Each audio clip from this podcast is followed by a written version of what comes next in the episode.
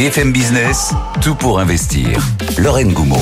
Tout pour investir, on vous outille, on vous donne les moyens d'être meilleur investisseur, d'être meilleure investisseuse. On répond à vos questions, nos sujets s'inspirent de ceux que vous de demandez, en plus d'être évidemment inspiré par l'actualité et puis euh, ce qu'il faut euh, maîtriser évidemment pour euh, décrypter l'actualité économique. On est en direct tous les jours de 10h à midi à la radio, à la télé, sur le web et puis on est aussi en podcast. Bonjour à vous qui nous écoutez en dehors de France. Le programme de l'heure à venir, c'est de l'IMO, de l'IMO, de l'IMO.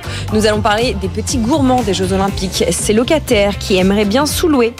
On va parler de la dernière droite, de la dernière ligne droite avant le nouveau PTZ et puis on parlera de transformation de bureaux désaffectés en logement.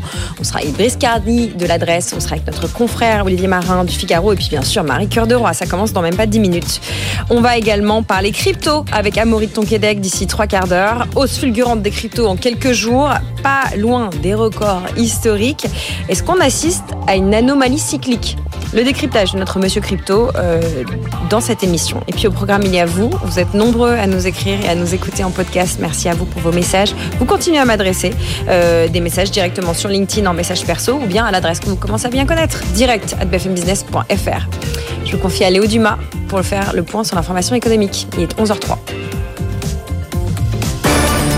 BFM Business, l'info éco. Léo Dumas.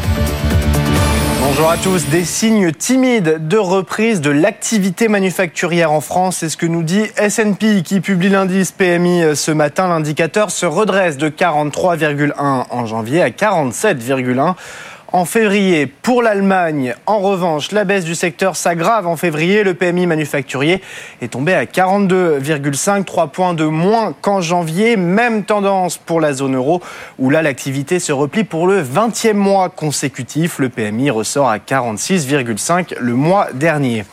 En Chine aussi, l'activité manufacturière chute une fois de plus en février. Dans le contexte de demande à c'est le cinquième mois de suite que le secteur industriel se contracte dans le pays, selon l'indice PMI, là aussi.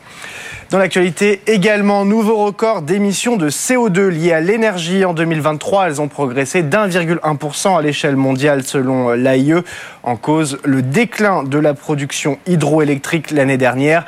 Les émissions énergétiques qui représentent 90% du total des émissions émises par les humains. La bonne dynamique du marché auto se poursuit en France. Les immatriculations de voitures neuves progressent de 13% sur un an en février, selon la plateforme automobile. Depuis le début de l'année, c'est une croissance de 11%, 265 000 nouvelles immatriculations, croissance portée par le groupe Stellantis, en hausse de 21% le mois dernier. Tendance inverse pour les permis de construire, le nombre de nouveaux logements autorisés baisse de 23,4% sur un an en janvier, d'après le gouvernement, baisse qui concerne tous les types de logements individuels, groupés et collectifs. Au chapitre des résultats, ceux de Valourec ce matin, le fabricant de tubes en acier est de retour dans le verre. Après son plan de redressement et la fermeture de ses usines en Allemagne, Valourec publie un bénéfice net de près de 500 millions d'euros en 2023. Et puis l'Assemblée nationale unanime hier soir pour supprimer certains frais bancaires de succession. Deux cas de figure sont concernés par ce texte, le décès d'une personne mineure et lorsque les sommes en jeu sont inférieures à 5 000 euros. Voilà, Léo Dumas aussi sur les informations patrimoniales pour vous servir. On va passer une tête du côté de Renex pour rejoindre euh, Antoine Larigauderie. Bah, écoutez Antoine, on vous retrouve sur un marché encore euh, assez indécis malgré, malgré des signes de bonne volonté. Ben oui, on a eu un, beau rebond à l'ouverture, on était en hausse de 0,4%, puis au fur et à mesure ça s'est étiolé, plus 0,04% seulement pour un CAC 40 qui est donc euh, encore loin de son dernier record euh, historique signé hier en séance, 7977 hein, points. On pensait qu'on avait le potentiel pour l'égaler, le dépasser un petit peu, continuer du côté des, 8000. Il y avait des raisons pour ça, hein, du côté de Wall Street. On n'a absolument pas arrêté la marche en avant. On a un S&P 500 qui est sur un record historique, un Nasdaq Composite qui signe euh, son premier nouveau record historique depuis 2021 demain. donc il y avait des affaires à faire sans doute. L'Asie était pas trop mal orientée, mais mm. Paris a du mal à embrayer et sous-performe assez singulièrement avec le reste des places européennes, notamment Francfort, alors qui surfe sur des plus hauts absolus depuis quelques jours. Là, on est en hausse de 0,55% sur le DAX et plus 0,26 pour l'Eurostock 50. Donc on sent que les autres marchés européens sont un petit peu plus décidés. Dans ce qui pèse à Paris, bah, c'est sans doute euh, Saint-Gobain qui recule de 3,8% à 68,46 euros. Alors c'est vrai que les performances de 2023 étaient quand même pas mauvaises, mais voilà, Saint-Gobain en remet une couche sur la déprime du marché de l'immobilier. Et ça, c'est vrai que c'est euh, une histoire de marché qu'on préfère oublier euh, en ce moment, étant donné que ça torpillait Nexity hier, Nexity qui est encore en forte baisse hein, ce matin, moins 3,8% à 10,20 euros. On a également des arbitrages un petit peu, un petit peu forts autour de ces valeurs, puisque Saint-Gobain était en tête des progressions du CAC 40 et là se retrouve en queue de peloton. Euh, en quelques heures, ça a changé. Valourec a signé des performances quand même qui étaient largement honorables, mais perd 4,6% à 13,39 euros en ce moment. On a Valeo. Là aussi, le titre était en forte hausse en début de séance. Il s'est retourné complètement à la baisse à moins 2,7%, 10,42 euros. Euh, du côté des valeurs à la hausse, en revanche, on a Newen. Là, ça fait plusieurs jours que le titre signe une très très belle recovery. Il gagne 5,6% en ce moment à 24,46 euros. C'est le leader des progressions sur le SBF 120. Noté CGG qui gagne 3,6% à 41 centimes. Et puis du côté des hausses sur le CAC 40, c'est Renault qui est toujours leader à plus 1,6% à 39,15 euros. Non, il y a Société Générale qui vient de lui passer devant 1,67. On est à 22,81 euros. Le secteur bancaire qui est d'ailleurs en belle progression aujourd'hui avec BNP Paribas aussi qui gagne 1,4% à 56,14 euros. Mais au milieu de tout ça, ben, on a un CAC 40 un peu indécis encore une mm. fois, plus 0,03%, 7930 points. Et du côté de l'euro face au dollar, 1,0813 Lorraine. Vous avez euh, suivi évidemment hier la publication euh, d'une inflation PCE conforme aux attentes. C'est Guillaume Sommerer et l'équipe de BFM Bourse qui a décrypté ça en direct euh, hier. Mais bon, je vous précise quand même à ceux qui nous écoutent que le marché redoutait une mauvaise surprise, mais que finalement tout le monde est plutôt rassuré. Voilà pour l'inflation PCE. cher Antoine ça sent aussi sur, euh, sur l'obligataire, hein, mm. avec euh, le 10 ans américain qui a bien bien reculé, qui était à 4,3%, qui redescend à 4,2%. Donc effectivement, c'était des chiffres rassurants côté américain. Voilà, tout le monde rassuré. On peut arrêter d'attendre l'inflation PCE et avancer sur d'autres sujets. Antoine, vous allez nous parler euh, d'un autre sujet qui cristallise les, les attentes, c'est les cryptos et les ETF Bitcoin. C'est votre histoire. Tout pour investir, l'histoire d'Antoine. Vous allez nous parler du marché crypto, en particulier de celui de l'ETF Bitcoin Spot, qui, euh, eh bien, commence à intéresser de très très près les banques américaines. Ben oui, jusque-là, les ETF euh, sur les cours spot ont fait l'objet bah, d'une véritable frénésie. On en a beaucoup parlé chez les grands gérants, hein, les BlackRock, les Fidelity, Vanguard, etc. Et désormais, ce sont les banques, les banques commerciales qui entrent en scène. Morgan Stanley en tête. Il y a trois ans, la banque avait été euh, un, vrai innovateur. Hein. Ça avait été une des premières à, proposer des ETF Bitcoin, alors sur les futurs, mm. à ses clients fortunés. Et là, désormais, la banque euh, réfléchit à proposer des ETF spot via sa propre plateforme de trading. Alors, est-il question de vendre les produits des grands gérants récemment approuvés ou de vendre ses propres produits, ses propres ETF spot Pas encore très clair tout ça, mais Morgan Stanley a lancé une étude de faisabilité. En fait, il faut voir surtout si ça ne pourrait pas se heurter à des problèmes réglementaires et si les produits en question sont éligibles à 100% au cadre de ce que peuvent proposer les conseillers en investissement agréés. Hein. C'est le statut de RIA aux États-Unis. Mais Morgan Stanley se positionne déjà et on a même Wells Fargo et Merrill Lynch, qui est filiale de Bank of America, qui s'y mettent aussi et qui proposent, alors discrètement, visiblement, depuis quelques semaines, des ETF Bitcoin Spot uniquement à certains de leurs clients éligibles à la gestion de patrimoine. Là encore, mystère sur la nature exacte de ces produits, mmh. produits maison ou ETF existants, mais il est clair que les grandes manœuvres ont commencé et que les banques, avec leur surface inégalable en termes de clientèle, vont sans doute constituer le deuxième étage de la fusée, euh, fusée qui s'appelle financiarisation du Bitcoin, qui de plus en plus va devenir un placement comme un autre. Et puis, euh, Amaury vous en parlera peut-être, c'est une des grandes thématiques de la semaine aussi avec cette très forte hausse du Bitcoin. On parle de moins en moins du Bitcoin comme moyen de paiement, mais comme surface d'investissement. Euh, c'est même 90% du total des flux, hein, suivant ce que disent les analystes du moment. Merci beaucoup Antoine. Effectivement, les cryptos, on va en parler en fin d'émission dans une grosse demi-heure. Amaury de Tonquédec va nous décrypter la semaine crypto avec, vous savez, des, montants euh, records. Et puis voilà, évidemment, une collecte sur les ETF euh, Bitcoin Spot qui ne s'arrête euh, pas, qui voilà, qui ne s'arrête pas. On en parle dans une grosse demi-heure. Merci Antoine Larigauderie depuis Euronext. Nous allons bientôt parler d'immobilier. Vous le savez, le vendredi, ce sont nos experts et notre experte, Marie-Cœur de Roy, qui sont à votre service pour répondre à vos questions et faire le point sur l'actualité dense, dense, dense côté IMO, côté logement. On va notamment euh, répondre à quelques questions d'auditeurs. Je pense notamment euh, à euh, Jean-Yves qui a euh, des questions sur la location de son appartement parisien en vue des Jeux Olympiques. Il y a une question avec l'algorithme d'Airbnb et du juste prix auquel on peut louer son appartement et aussi de la visibilité et de l'offre pléthorique. Est-ce que c'est rentable de louer vraiment votre appartement pendant les JO On va aborder ce sujet dans quelques minutes. A tout de suite. Tout pour investir sur BFM Business. Tout pour investir. Les experts de l'IMO. Nous sommes en direct tous les vendredis, une demi-heure pour faire le point sur l'actualité IMO. Nous sommes avec Marie-Cœur de Roy. Bonjour, chère Marie. Bonjour, Lorraine. Bonjour à tous. Nous sommes avec notre confrère Olivier Marin. Bonjour, Olivier. Bonjour. Rédacteur en chef euh, propriété du Figaro. Et puis, nous sommes avec Monsieur L'Adresse. Brice Cardi. Bonjour, Brice. Bonjour, Lorraine. Le président du réseau L'Adresse. Gros programme. On va parler DPE. On va parler Jeux Olympiques. On va parler PTZ. On va également parler euh, transformation de bureaux en logement.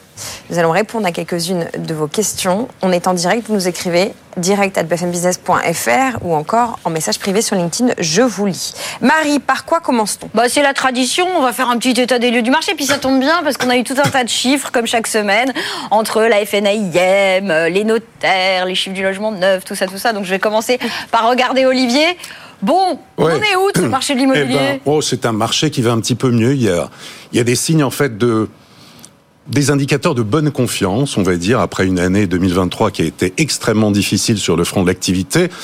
Il y a des indicateurs, alors au-delà des chiffres, je notais euh, sur différents réseaux, on parle de frémissement, on parle de signes d'amélioration, on parle de marché plus favorable aux acquéreurs, notamment évidemment la, la FNIM, la Fédération nationale de l'immobilier, donnait des chiffres euh, cette semaine. Elle indiquait quand même qu'elle était, on va pas dire pessimiste, mais en tout cas prudente. Mmh.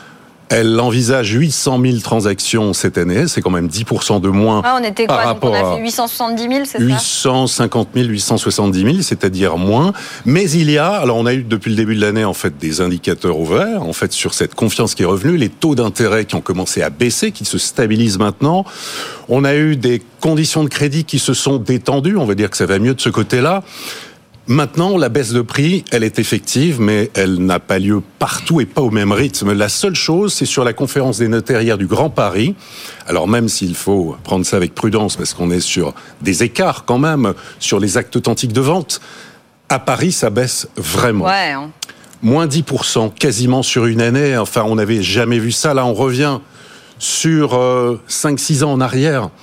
On a des arrondissements, notamment dans l'Est parisien, qui baissent vraiment. Dans le 19e, on est sous la barre des 8000 euros. Mais, mais, même à La Chapelle, je regardais euh, ce que disaient les notaires du Grand Paris. Olivier, il disait on est à peine à 7000. De mémoire, 7090 euros du mètre carré dans le quartier La Chapelle. Absolument. Que potentiellement, au rythme où vont les choses, parce qu'ils anticipent euh, une poursuite de la baisse des prix, on pourrait repasser sous les 7000 euros du mètre carré dans les quartiers les moins chers de Paris. Oui, et parallèlement, on a euh, Saint-Germain-des-Prés qui est à 14 000 euros du mètre carré. Notre-Dame, 18 000. Les notaires disent que c'est à cause, ou à cause ou grâce, on va dire, aux étrangers, aux Américains. Il y a un gros effet Émiline Paris, à Saint-Germain-des-Prés. Oui, oui, hein. aussi. Donc on est à 14 000 euros du mètre carré. Vous êtes à 8, 8 000, 7 000, effectivement, dans l'Est parisien. Donc, un écart près de 10 000 euros d'écart au sein d'une même ville quand on parle de fracture de territoire. À Paris, il y a vraiment des fractures. Et puis, Petite couronne, euh, bah, on manque de maisons euh, à vendre, de moins en moins, et on est sur des baisses importantes, 47 000 ventes de maisons et d'appartements en moins sur un an en Ile-de-France. Ouais, c'est dingue, c'est dingue. Vous, Brice, quand... alors là, on parle du bilan. On en parlait un peu en antenne avec Olivier parce que on sait que les notaires sont le juge de paix. Mais le problème, c'est que du coup, pour pouvoir agglutiner toutes les datas, bah, on les a souvent à rebours. Donc là, on parle de l'année 2023. Or, on sait qu'il se passe quelque chose quand même depuis le début de cette année 2024. Chez vous, Euh, Brice, ça se passe comment depuis le début de l'année Est-ce que ça frétille aussi chez vous pour Alors c'est marrant parce qu'Olivier m'a m'a- enlevé le, le mot de la bouche, euh, le mot frémissement. Alors je rebondis en effet Pardon, sur. ça frémissait, ça frétillait. c'est ça. bien le. Non, non, plus, plus, plus, plus, plus, euh, plus sérieusement, euh, en effet, la FNIM a, a, a s'est exprimée avec, notamment, moi j'aime bien tout ce qui est un peu marketing, naming, etc. Elle Ouais. s'est exprimée avec le nom anatomie d'une chute, Mm. et plus d'actualité avec l'ac- la- l'actualité cinématographique. Donc clairement, aujourd'hui, on, on sent on sent le retour. Il y, a, il y a quand même de bonnes nouvelles. La bonne Ouais. nouvelle, c'est d'abord, on sent le retour des primo-accédants. Et ça, c'est pas une, c'est pas une sensation, comme Ouais, vous le disiez. Euh, Les notaires analysent des, des, des, des, signatures, mais que généralement comptent trois mois en règle normale. Ces derniers temps, avec la lenteur de toute la filière qui est grippée, les DPE, les notaires, etc., on est plus sur une moyenne de 4 à 5 mois. Donc on va dire que les chiffres des notaires, sans vouloir avoir un propos mal placé à l'égard euh, de, de cet acteur incontournable, ont pratiquement 5 mois de retard. Si on analyse les chiffres là du réseau d'adresse en janvier et février, clairement, on sent qu'il y a plus de visites, plus d'offres, et on sent qu'il y a le retour en effet des primo-accédants. On sent également, et ça confirme ce qu'on s'était dit il y a quelques mois, euh, que c'est justement l'opportunité de pouvoir visiter et faire des offres sur des biens sur lesquels parfois on appelait toujours trop tard, Ouais. notamment les maisons. Et toujours le même constat. Ce qu'on a constaté sur 2023, c'est finalement les ventes qui se sont réalisées, c'est toujours le même scénario, ce sont les ventes qui se sont réalisées avec un prix moyen inférieur à 200 000 euros. Donc finalement, les cartes ont été rejouées depuis cette période aussi inédite et singulière qu'est le confinement. Euh, les grandes agglos, bah, finalement, sont été un petit peu là qu'on a revu, notamment avec Paris. Ça montre une fois de plus par rapport à ce qui était dit sur Oui. le marché parisien qu'on n'a pas besoin, hein, j'insiste, hein, on n'a pas besoin de qui que ce soit, de quoi que ce soit, de dispositifs contraignants. Les Français et les Françaises savent très bien défendre leurs intérêts par le biais euh, deux fois sur trois, un peu plus par le biais d'un professionnel euh, aguerri. Bref, tout ça pour dire que donc le, le- le véritable le, le constat qu'on a eu sur 2023, c'est qu'il a été très compliqué de faire entendre raison auprès des vendeurs. vendeurs quand il a fallu consentir une baisse de prix de 10% bah, sur un bien à 500, 600 000 euros, ça fait beaucoup plus mal que sur un bien à moins de 100 000 euros. Idem sur l'apport. Quand on a demandé 30% d'apport aux acquéreurs, bah, c'est plus compliqué de trouver 150 000 ou 200 000 euros Bien sûr. que de trouver euh, 20 ou 30 000 euros. En revanche, euh, euh, euh, même si sur les grandes surfaces, enfin les prix à plus de 500 000 euros, je donne un exemple très concret parce que comme vous le savez, l'adresse est une coopérative. Moi, j'ai donc des agences en propre, notamment une à Vitry. Et bien à Vitry, là où le la denrée rare, c'était la maison euh, à peu près à, à, à 500 000 euros, aujourd'hui, il y a une quinzaine de maisons qu'on a en stock qui ne sonnent pas.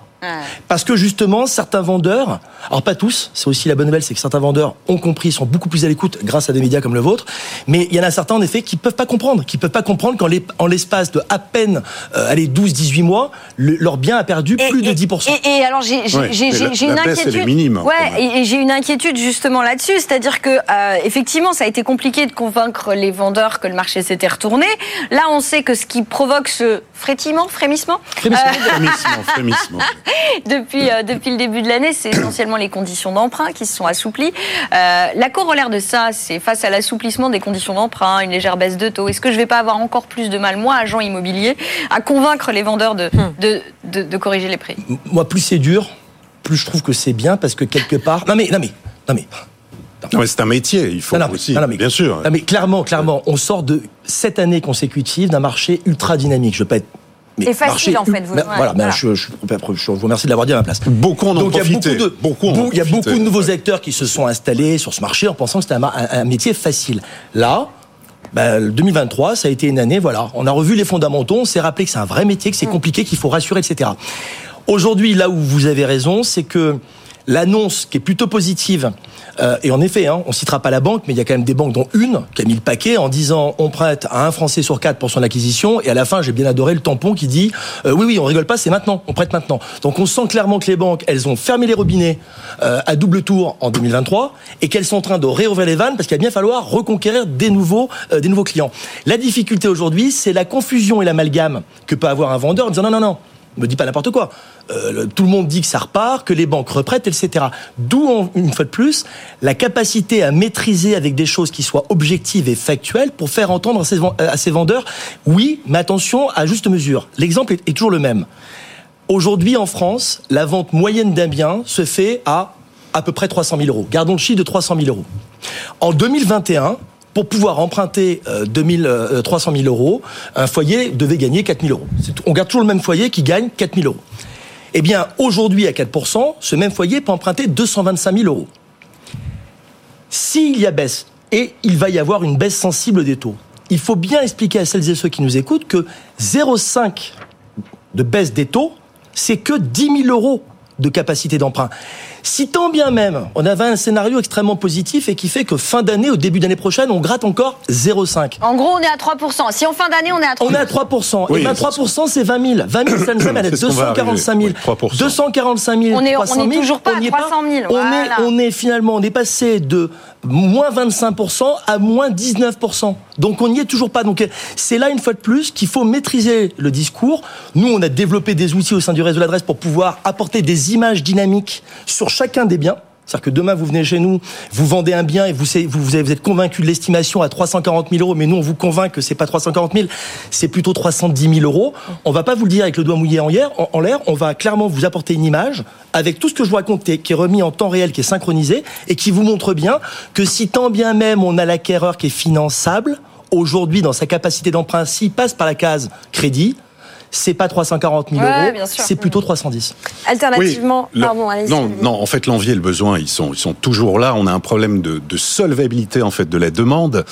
Il faut bien avoir en tête que dans les, les mouvements haussiers de hausse des prix, c'est tous les biens en fait qui, qui augmentent. Ceux qui sont bien situés, comme les ceux qui sont mal situés ou qui ne sont pas zéro défaut. Par contre, quand ça baisse, quand les prix baissent, oui, ils baissent pour ceux qui sont euh, loin des transports, euh, qui ont besoin de travaux de rénovation. Par contre, ceux qui sont bien situés près des transports, dans des mouvements baissiers, les prix ne bougent, quasiment pas et gardent leur valeur. Au-delà de tout ça, l'inquiétude, elle est sur le marché. On parle bien sûr de l'accès à la propriété, évidemment, il faut qu'il y ait plus, on ne fait pas assez, mais la location, le parcours résidentiel, la location, c'est quand même fondamental. Je regardais encore hier sur Figaro Olivier, Immobilier. il vient souvent, il vient souvent avec Non, ces chiffres-là et c'est toujours un hyper exemple parlant vraiment sur la, la concret. crise du marché. Figaro. Immobilier, je regardais le nombre d'annonces à la vente à Paris. 14 200. Bien en location dans le privé, 2800. Vous voyez l'écart Ah qu'il y a. Je regarde pour Rennes. Bien à la vente, 1600 annonces de biens à vendre à Rennes. Location, 86. Alors là, Oh. je me dis, c'est pas possible. Je regarde se loger. Se loger, alors effectivement, il y a un peu plus de biens à la vente à Rennes. Il y en a 2000, location 304. 7 fois moins de locations traditionnelles dans le privé.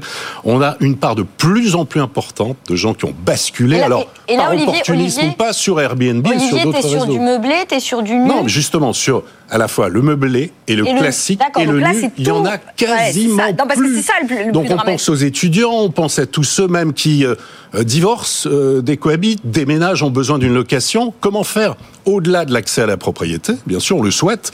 La location, il y a un vrai problème. Il faudrait peut-être arriver à simplifier là-dessus, de revoir aussi le statut du bailleur privé, redonner confiance aux investisseurs, pour, parce que là, vraiment, on a un problème, Ouais, de logement. Bien sûr. Bon, après, un des sujets euh, pour les investisseurs. Il y a le euh, problème du logement et pour les investisseurs, il y a le problème du DPE. On a Bernard qui nous suit euh, depuis quelques jours, qu'on salue, qui nous a écrit plusieurs messages, notamment en réaction à un sujet qu'on a fait euh, la semaine dernière sur euh, les panneaux solaires avec un diagnostiqueur. Il nous a, euh, notre auditeur nous écrit que euh, il y a un problème différent quand on est, euh, quand on, quand- comment résumer cette question Marie? Alors, parce que Bernard. Bernard, on vous embrasse. on Mais Bernard Bernard. nous a envoyé deux questions hyper longues et c'est la preuve qu'il compte sur nous pour lui répondre. Mais globalement, si je devais résumer les questions de Bernard, il s'interroge. Un, euh, sur l'enjeu de la pose de panneaux solaires. On rappelle que les panneaux solaires ne sont pas subventionnés. Euh, par ailleurs, euh, sur l'idée de pouvoir en mettre dans les copros, notamment les copros parisiennes. Comment je fais? Est-ce que vraiment installer un panneau solaire, euh, ça me permet effectivement de faire des économies en énergie? Est-ce que ça joue sur le DPE Je m'adresse à, à tous les deux. Abri, je sais que vous avez potassé un peu cette question-là. Il y a un truc à gagner ou pas? Il y a euh, notre, allez. notre, notre- Bah, si, le notre- contact de Bernard. notre affection Bon, éternelle. D'accord, bah, je vais le faire pour Bernard.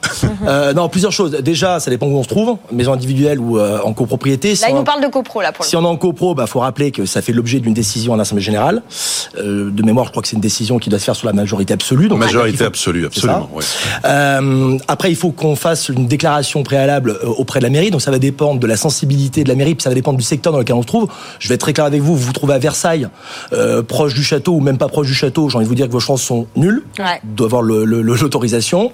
Et puis, et puis, et puis. À Paris, il l'est à vraiment Paris- parce qu'avec le, le PLU bioclimatique, en fait, Oui, oui. le plan local d'urbanisme bioclimatique, en fait, on encourage justement végétaliser les toits ou justement ça, mettre des le coup, panneaux ça, solaires pour à le coup, Paris. ça peut passer. Ça peut passer, ça pourra passer. Ça n'a pas encore été voté officiellement, mais ça pourra passer. Et, et du Et coup, alors, pour le DPE Ouais, c'est ça, pour le DPE. Et alors ça va dépendre. Si Bernard est sous les combles et, que la copro l'autorise à, passer, à, à poser un panneau solaire pour son logement, à lui, juste à lui deux solutions. Soit il le pose pour revendre euh, la production d'énergie à EDF et auquel cas il n'y a aucun impact sur le DPE. Ouais. Si en revanche Bernard le fait et qu'il est sensible à la cause planétaire et que l'idée c'est pas un- un- un- la- la- de spéculer sur le EDF, mais qui veut euh, chauffer euh, pour pouvoir récupérer, Et chauffer notamment l'eau chaude, l'eau voilà, chaude, dépenses. récupère par le par le biais du solaire la capacité de pouvoir euh, chauffer, euh, enfin bon bref, euh, l'eau chaude. En gros, il fait des À ce moment-là, en effet, il peut espérer au moins le gain d'une étiquette.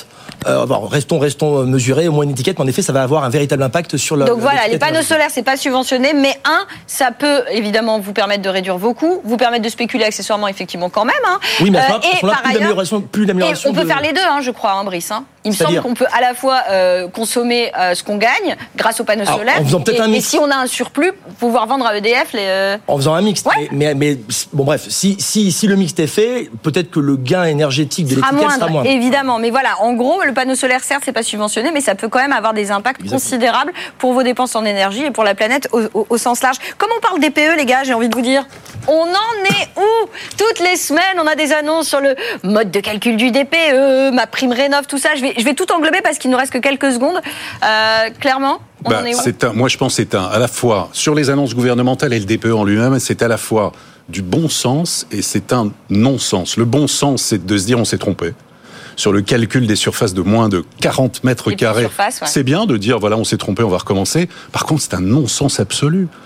C'est-à-dire que, enfin, quelque chose qui est aussi important, et on le voit sur le coût des acquisitions, les, les travaux, le DPE, en fait, de dire on s'est trompé, de dire on revient aussi sur la rénovation énergétique ou sur les enveloppes, le DPE, on ne comprend plus rien. Ouais. Et donc, dans un moment où on a besoin de confiance, de, De clarté. transparence, de clarté, de visibilité, moi j'ai envie de dire aux investisseurs, attendez, attendez, parce que on va avoir des annonces là dans quelques jours avec Oui. Christophe Béchu. Notamment sur ma prime rénov. Ma prime rénove. On parlait aussi de partir sur la rénovation globale, que c'était fini les monogestes et tout ça. Finalement, les monogestes, ça va revenir. Donc, euh, on attend beaucoup de précisions. C'est vraiment très important et enfin moi je, je serais extrêmement prudent sur le DPE et l'application euh, On par rapport à l'année après la pub et on se redit quels sont les bons conseils justement?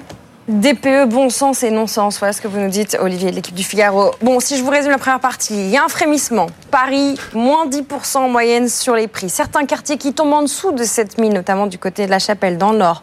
Le retour des primo-accédants, c'est ce que Brice nous a dit. Et puis voilà, des opportunités de visiter et de faire des offres. Un marché moins facile, mais voilà, avec un petit peu de dynamique. Marie nous a brillamment euh, résumé la question du visiteur de Bernard, à qui on a répondu Bravo. sur le panneau solaire. Et puis juste pour voilà remettre un clin d'œil à Bernard, il nous dit le solaire ne dispense pas du diagnostic, mais permet d'améliorer la note, ce qui implique des travaux moins onéreux d'isolation. Ouais, c'est ça, c'est exactement ce qu'on ce lui qu'il dit. faut retenir. Ouais, ouais, ouais. Merci beaucoup à tous les trois. On se retrouve juste après la pub.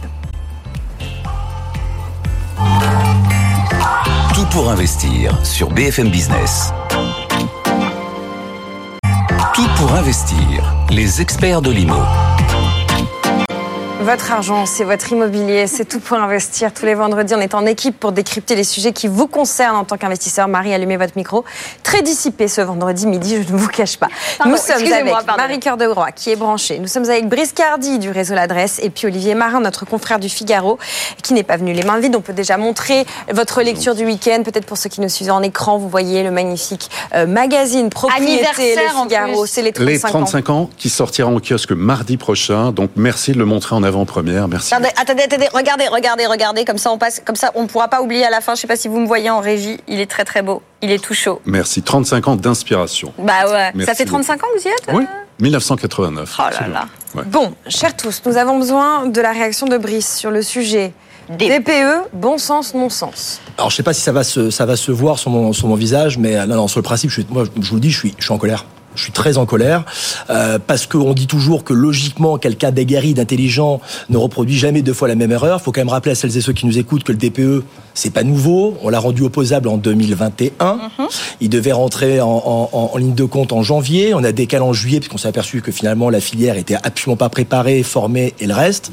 Là, on nous ressort euh, euh, cette aberration. Nous, on s'est intéressé à recevoir les plus grands qui font justement, qu'on les doit dans la prise, qui font les diagnostics. On a essayé vraiment de comprendre quels allaient être les modes de calcul. En, en effet, il y avait du bon sens sur les petites surfaces. Bah, L'impact d'une fenêtre qui prend 2 mètres carrés n'a pas le même impact si votre appartement fait 12 mètres carrés ou 15 mètres carrés Évidemment. et s'il fait 45 ou 60 mètres carrés. On nous avait dit ça. On nous avait dit aussi euh, que euh, le cumulus pour chauffer à l'électrique, bah, si vous avez 75 litres pour un appartement de 30 mètres carrés, bah, forcément, si vous avez les mêmes, le même volume pour un appartement de 80 mètres carrés, ça va. Bref, tout ça pour vous dire que nous, on est des obsédés du pratico-pratique et qu'on s'est amusé à regarder sur l'ADEME. Et il s'avère, alors je reviens, vous allez me dire que je suis en boucle, mais on revient sur Vitry, il n'y a pas de hasard. On a eu la chance d'avoir l'immeuble d'un d'un bailleur euh, qu'on gère depuis plusieurs années, qui a eu la bonne idée euh, de rénover justement l'intégralité de son immeuble. Donc on parle d'un petit immeuble avec six logements qui font à un mètre carré euh, la même surface, qui ont été rénovés exactement par le même professionnel. Donc ce sont exactement les mêmes cumulus, ce sont les mêmes fenêtres à double vitrage qui ont été posées, etc. Et ben tenez-vous bien, quand on va sur l'ADEME, on en a un sur deux qui répond et un sur deux qui répond pas au niveau de l'amélioration. Et il n'y a pas d'explication. Il n'y a aucune explication. Donc là, quelque part, moi, ce qui m'ennuie, alors, y a- quand- tout à l'heure, pour revenir à ce que disait- ce qu'a dit Olivier, euh, pareil, 1er janvier, on enlève euh, monogeste, rénovation globale, alors qu'on a déjà du mal, alors qu'on a du, Ouais. pour ma, ma prime rénov, alors qu'on a déjà du mal parfois à obtenir déjà euh, 3000 euros d'un propriétaire Ouais, on, a eu Bon, bref. patron, on a eu le patron de Prime Énergie là, cette semaine qui nous disait que euh, le nombre de travaux s'était effondré depuis le début de l'année. hein. Alors, alors, le seul sujet sur lequel je suis plus raisonné, mais après vous me direz forcément, je suis là un petit peu pour défendre l'intérêt de la profession, euh, c'est euh, quand Olivier dit, euh, en gros, moi je suis investisseur, ou etc.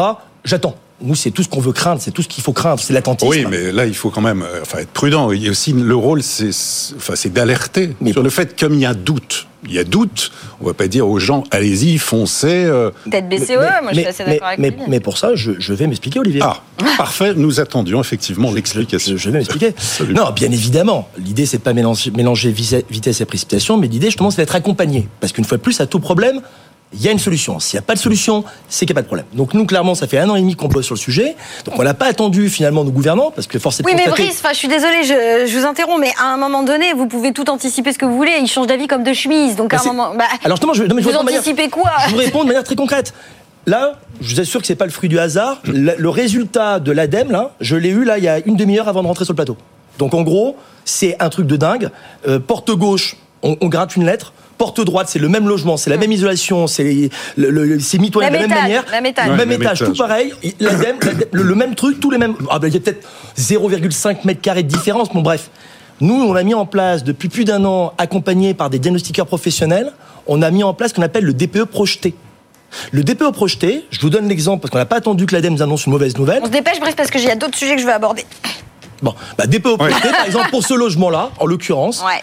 Le cumulus fait 75 litres. Si on passe en 50 litres et si on fait juste une isolation euh, des murs sur 3 mètres carrés, on gratte de lettres. Oui, donc vous avez projeté, réussi. ça veut dire c'est le sens pratique d'un professionnel qui n'attend pas un algorithme mal calculé. Et faire dans la dentelle Voilà. pour pouvoir gagner Exactement. les lettres. qu'il Et là, et tout ça, ça veut dire en gros pour moins de 2000 euros, et ben finalement le problème il se, rés- il se résout en une solution. Oui, on est bien d'accord. Encore euh, faut-il qu'on soit aidé au enfin. monogène. Mais non, mais Et non. qu'est-ce hein. qu'on dit à ceux qui ont réalisé un DPU il y a peu de temps? Qu'est-ce qu'on dit à ces gens-là qui l'ont fait il y a trois mois, quatre mois, par rapport à, à- à- à qui l'ont demandé? Ils sont passés par quel artisan ou quelle fédération, sur quel calcul? Enfin, ça va remettre en cause aussi beaucoup de choses. Alors, on veut être exemplaire. Est-ce qu'on n'est pas allé trop loin là-dessus Si on dit qu'on arrête en janvier prochain, on casse toute la dynamique. Et derrière, il y a de l'emploi, il y a des artisans, il y a des travaux. Mais donc, on est dans une une frénésie en fait entre les deux. Qu'est-ce que l'on fait? Il y a le bon sens de la planète, il y a effectivement la Bien prise sûr. de conscience environnementale, c'est le sens de l'histoire, il faut faire quelque chose, mais d'un autre côté, on ne peut pas dire n'importe quoi. Alors qu'est-ce qu'on dit? Si on parle aux clients bah, On leur dit en effet, bah, de, si on parle aux gouvernants, c'est d'être peut-être plus à l'écoute, mais je crois qu'on va reperdre du temps, plus à l'écoute des professionnels, ceux qui sont ré- réellement on fera une terrain. émission spéciale DPE. Par exemple, le. Oui, DPE, non, le mais- DPE projeté, il n'a pas été proposé, il n'a pas DPE. été, il n'a pas été entendu. Non, mais Bon, ça pardon. compte dans, dans, dans, dans l'estimation du prix d'un bien immobilier. C'est est pour ça que c'est important. C'est lié. Et pour un investisseur Tout pour Et c'est pour ça qu'on en parle en tous les jours. Bon, maintenant on parle des JO, c'est quand même hyper plus motivant. On est d'accord Marie, elle est, elle est très branchée. Sportivement, oui. Ah mais non, elle est très branchée JO, elle va le subir les JO, mais bon. Euh, Alors motivé, je ne suis pas sûre que ce soit le bon Ouais, adjectif pas parce qu'à lire nos auditeurs, on est quand même plutôt déprimé. Mais je vous laisse lancer le sujet, Marie. Bah oui, parce que alors on va se placer des deux côtés, locataires et propriétaires. On commence par les propriétaires parce qu'on a des questions de propriétaires. Pareil, on va pas les lire parce qu'on va perdre un temps fou, mais Si, je vous le lis, je vous lis celui-là. C'est Isabelle qui nous écrit. Habitant en province, je confie la location de courte durée d'un appartement à Paris, 31 mètres carrés, à une conciergerie. Celle-ci fixe les prix et j'ai constaté une augmentation de 600% du prix de base au moment des Jeux Ol- Olympiques, donc comparativement à la période basse, vous avez compris. Ceci ne risque-t-il pas de décourager les visiteurs? D'ailleurs, je n'ai toujours pas de réservation pour la période des JO. On est le 1er mars, hein, pour ceux qui nous écoutent en podcast. Qu'en est-il du secteur locatif dans ce domaine au moment des JO Et Jean-Yves, c'est pour ça que je vous disais ça, nous pose plus ou moins la même question, euh, qu'il a des difficultés à trouver euh, des, des- des gens pour louer son appartement qu'il a mis à la location pour les JO. Concrètement, les bonnes règles pour bien louer pendant les JO, est-ce que c'est trop cher? C'est une question de prix? C'est quoi? C'est peut-être trop tôt C'est peut-être? ce que j'allais vous dire, moi, c'est le timing. Le principe, il faut jamais être avant, il faut jamais être après, il faut être dans le timing. Je suis pas spécialiste parce qu'on est les JO, ça fait 100 ans qu'on les a pas eu, donc euh, ça serait prétentieux de vous dire que je suis spécialiste en la Bah, matière. et Grenoble, non, ce que je peux juste vous dire, c'est que si on écoute euh, aujourd'hui euh, ce que nous disent le- le- le- les organisateurs, je crois qu'il reste quand même un paquet, paquet, paquet de tickets à vendre. Oui, et donc vous pensez qu'en gros, bah, pareil bah, pour de la bah, location a- saisonnière, tout n'est pas pris là. Bah, je pense qu'il y a beaucoup, s'il reste beaucoup de billets aujourd'hui à vendre, et je crois qu'il en reste quand même beaucoup. Je crois que sur le para- paralympique, ils en ont vendu qu'un tiers. Ouais. Et je crois que sur le- les jeux classiques, je crois qu'il en reste. Si c'est pas un tiers, c'est au moins 20%, 25%. Bah, ça veut dire qu'il y a beaucoup de gens qui vont s'y prendre, peut-être pas la dernière minute, mais qui vont s'y prendre plus tard. Donc la première indication, parce qu'ils nous demandent nos deux auditeurs euh, s'ils doivent attendre ou pas. Euh, donc là, peut-être, on est à 5 mois des JO. Euh, on peut se dire sereinement que ça vaut le coup d'attendre un tout petit Cinq peu. mois, même pas 4 mois. Quasiment 5 Mars, C'est fin, avril, fin mai, juillet. juin. Oui. Mais Bon, ça, ça, ouais. ça dépend, quand, parce que je, je- vous parlez de quoi De la suraugmentation 600%, c'est ça? Ouais. Ouais, mais ça Bah, dépend. c'est vrai qu'on nous si dit c'est- partout que ça, ça augmente de manière faramineuse, mais c'est vrai que parfois on a l'impression qu'il y a quand même certains propriétaires bailleurs qui ont peut-être les yeux un peu plus gros que Là, en l'occurrence, c'est une conciergerie. Donc, en fait, est-ce que les prix sont trop élevés et du coup, les gens ils vont pas en disant bon, j'attends un peu plus? Ou alors, est-ce que les algorithmes des conciergeries, d'Airbnb pour ne pas le citer, euh, sont déconnants? Et une fois de plus, ça dépend du contrat qu'elle a signé avec la conciergerie. Si on parle juste de la période des JO, moi je pense qu'il n'y a pas lieu de s'inquiéter, parce que d'un côté vous dites c'est demain et en même temps trois mois c'est pas demain. Cinq mois, pardon. Je sais pas, vous- bref, cinq mois. Euh, si en revanche, là, elle, elle, s'est faire- elle se retrouve finalement pieds mains liés avec la conciergerie et pendant toute la période antérieure, elle a perdu la main finalement sur la location de son logement, bah là c'est plus contraignant. Non, mais parce que Ah, là, bah, qu'elle fasse une location nue. euh, Non, voilà, mais ou- alors Elle confie, qu'elle confie voilà. son- son- son Euh, bail à non, si ça lui plaît pas, je suis désolé, c'est Nathalie, c'est ça Bon, Euh, bah, non, voilà. c'était Non, Isabelle. Et justement, Mais pour le coup, Jean-Yves, lui, il a 50 mètres carrés, secteur Batignolles, et il est autour de. Donc, il, a regardé comparable en termes de. il me dit autour de 500 euros la nuitée. Et il sait pas quoi faire. Mais c'est vrai que 500 euros la nuit pour 50 mètres carrés, Jean-Yves, euh, même si vous en voyez qui partent, sauf à ce que vous soyez sur un truc hyper high level, euh, enfin voilà, très bien meublé, euh, avec potentiellement des services, ça me paraît extrêmement cher. Moi, j'ai regardé justement pour un autre sujet, et on va en parler sur les locataires et la sous-location. Euh, en ce moment, vous avez des studios parisiens, et je vous parle de grands studios parisiens, hein, autour de 30 mètres carrés, qui se louent plutôt 2 à 300 euros la nuit. Euh, là, vous êtes à 500, me- 500 euros la nuit, en fonction du secteur où vous êtes. Ah, Moi, je tenterais quand même de baisser un tout petit peu mes tarifs parce que quand même à 500 euros la nuit, euh, par rapport à ce que vous pourriez vous faire dans de la location classique, vous- même à 200, 300 euros la nuit, vous serez bien. Euh, donc peut-être avoir les yeux un petit peu, un petit peu moins, Être moins gourmand, c'est ça. être enfin. moins gourmand, ou alors peut-être aménager différemment, peut-être euh, le logement, proposer d'autres éléments serviciels. Euh, encore une fois, il y a quand même un vrai sujet sur un, regardez le calendrier, attendez peut-être encore un tout petit peu, et deux, euh, la fixation de vos prix qui peut être un peu surévaluée. Enfin, quand vous me dites attendre ou pas, machin, etc. euh, Pardonnez-moi, mais on est sur un marché ultra tendu. Donc, quoi qu'il arrive, vous trouverez un locataire, que ce soit un locataire saisonnier, un locataire en meublé ou un locataire en location nue longue durée. Donc, très honnêtement, je ne crois pas que vous soyez dans un état d'urgence absolu. Si mais là, c'est 5 mois avant les JO, c'est 5 mois de, de, loyer pas encaissé. Et bah là, vous avez, vous avez plein de plateformes qui vous permettent de louer au, de louer au mois en meublé. Euh, je pense typiquement, il y a des, il y a des, il y a Logis, il y a Flatlooker. Vous avez plein de plateformes aujourd'hui qui vous permettent euh, d'utiliser, de, de, de, de faire fructifier votre, votre patrimoine en attendant les JO, tout en laissant votre annonce sur Airbnb.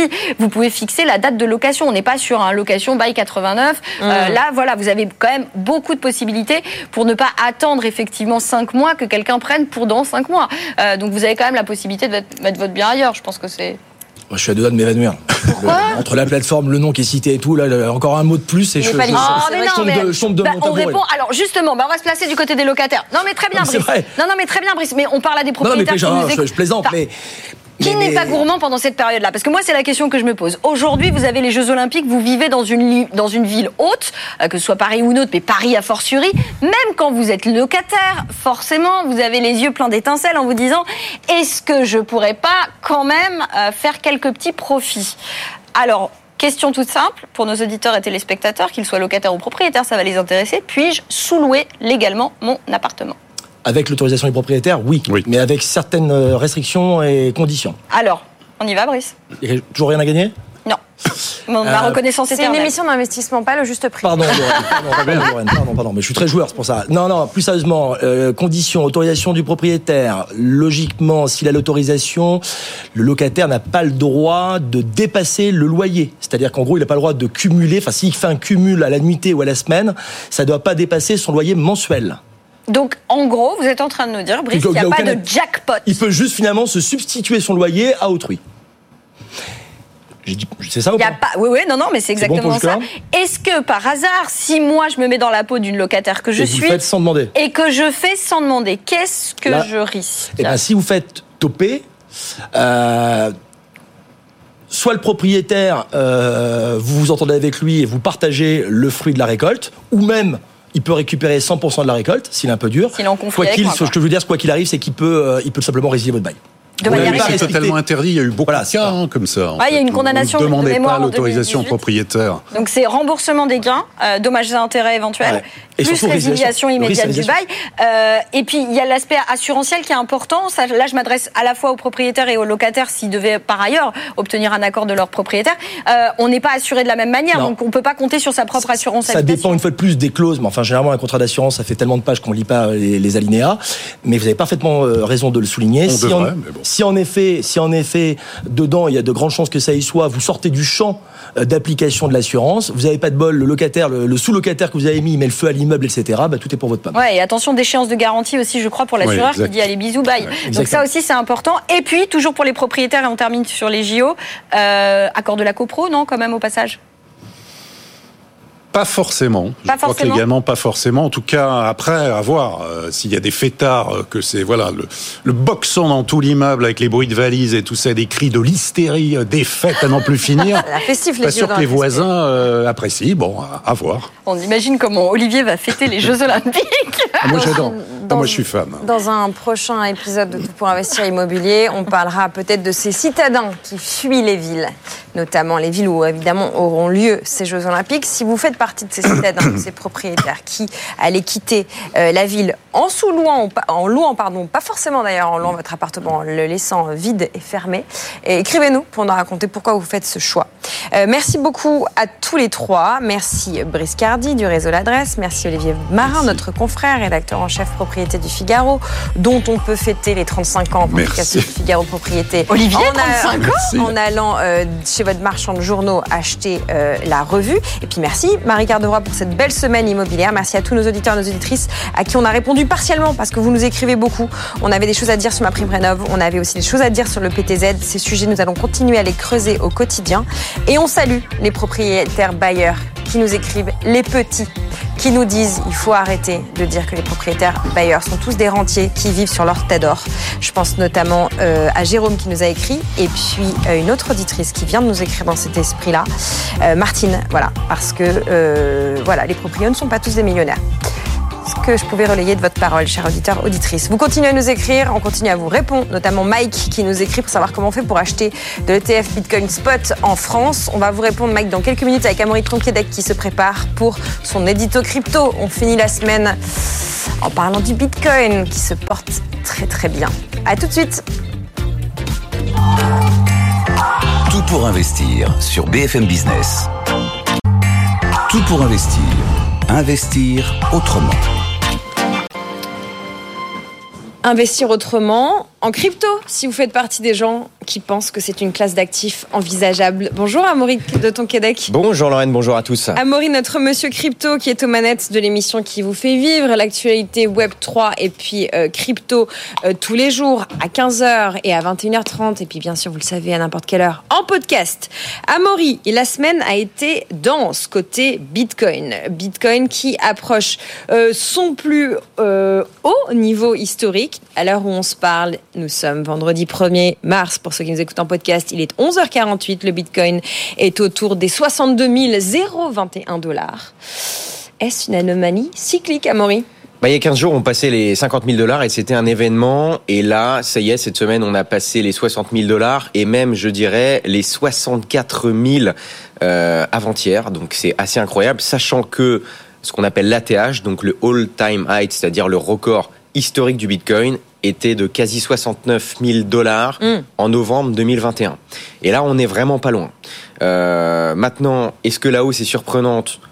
Dans les faits, non. Maintenant, ce qui est surprenant, c'est l'ampleur de la hausse. Hein. Ça a monté très très fort, et surtout à ce moment-là du cycle, parce que pour rappel, voilà, on a déjà parlé pas mal dans cette émission. Pour ceux qui nous rejoignent, petit rappel, c'est un marché cyclique rythmé par le halving du Bitcoin, qui est la division par deux des récompenses données aux mineurs de Bitcoin tous les quatre ans en moyenne, ce qui raréfie le Bitcoin. Et en général, le cours du Bitcoin s'apprécie dans les semaines qui suivent cet événement-là.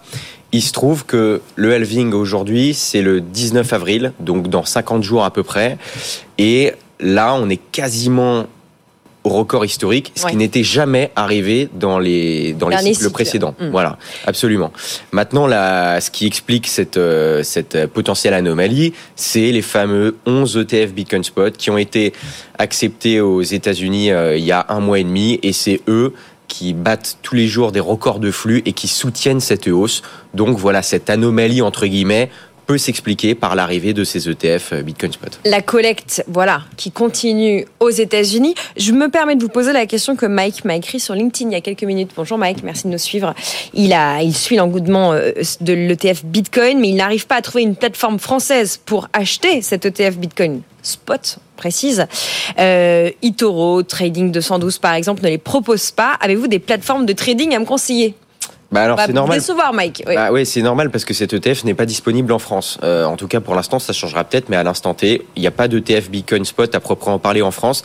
Maintenant, il y a d'autres produits d'investissement qui peuvent s'en rapprocher, mais c'est un peu plus compliqué. Il y a ce qu'on appelle des ETP, euh, et il y a aussi sinon des, des ETF, notamment chez Millennium Capital, qui permettent de s'indexer au cours du Bitcoin, mais de manière indirecte. C'est-à-dire que dans cet ETF, on, il y a plusieurs actions en bourse de sociétés qui ont des business liés aux crypto et donc on est indexé au cours du Bitcoin mais via ces sociétés-là. Donc ça n'existe pas. Là aujourd'hui, euh, ce que ce que vous pouvez faire, c'est tout simplement si vous voulez vous exposer au marché du Bitcoin, c'est acheter du Bitcoin directement sur des plateformes d'échange centralisées. Le Brésil vient de lancer un ETF Bitcoin Spot, si je dis pas de bêtises, cette nuit ou hier.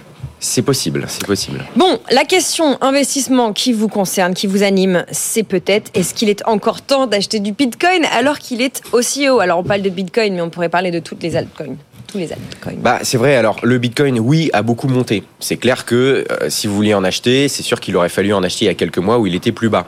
Maintenant, il y a quand même un potentiel de hausse intéressant pour la suite. Expliquez-nous. Bah, c'est-à-dire que déjà, le halving, on en parlait, euh, il va arriver dans 50 jours, ça va rarifier euh, l'offre, sachant qu'aujourd'hui, la demande est déjà supérieure à l'offre, puisque le cours monte. Donc là, quand l'offre va se rarifier, si cette demande reste stable, son cours va s'apprécier.